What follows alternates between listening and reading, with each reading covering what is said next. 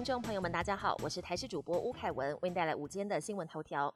面对我国超过百分之九十九点六的确诊者都是轻症无症状，也让指挥官陈时中松口，可能要在七月把新冠肺炎从第五类法定传染病降到第四类，却被前国建署署长邱淑媞喊话万万不可。因为 Omicron 在今年一月是美国二十五岁到八十四岁的头号死因，认为如果第一名死因也可以降级，那车祸闯红灯也不用抓了。另外有感染科权威分析，台湾一个多礼拜都在八万例左右徘徊，只能确认在高原期，但转折点显然还没有到。全国新冠疫情迈入第三年，该如何展开与病毒共存的新常态生活？英国、美国、南韩、南非等国研究证实，运动抗疫效果好。南韩万人研究发现，同时做有氧跟肌力两种运动，可以降低百分之七十六死亡风险。巴西研究证实，运动可以提升免疫低下者接种疫苗后的抗体反应。根据指挥中心的说法，国内长新冠个案虽然较少见肺纤维化，但根据了解，目前多家医院收治的病例症状非常多元。例如振兴医院收治的二十多岁女性本身没有慢性病，但她的长新冠症状非常明显，连聊天都会喘。而另一名四十多岁女上班族则是解隔后呼吸道对冷空气特别敏感，常在凌晨咳醒，上班的时候也频繁咳嗽。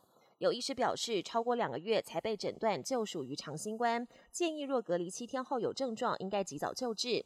观察也发现，有五分之一门诊个案曾经染疫，其中许多人在诊所就医多次，症状都未缓解，建议健保署要主动找出长新冠个案。国际焦点。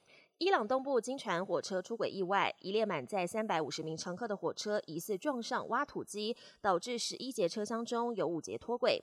目前得知至少有二十一人死亡，八十七人受伤。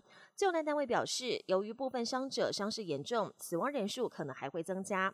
至于挖土机为什么紧邻铁轨，检调单位正深入追查。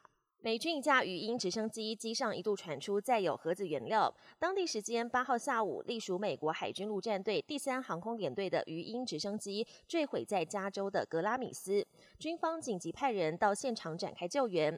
根据当地媒体报道，机上五人当中有四人死亡，还有一人下落不明。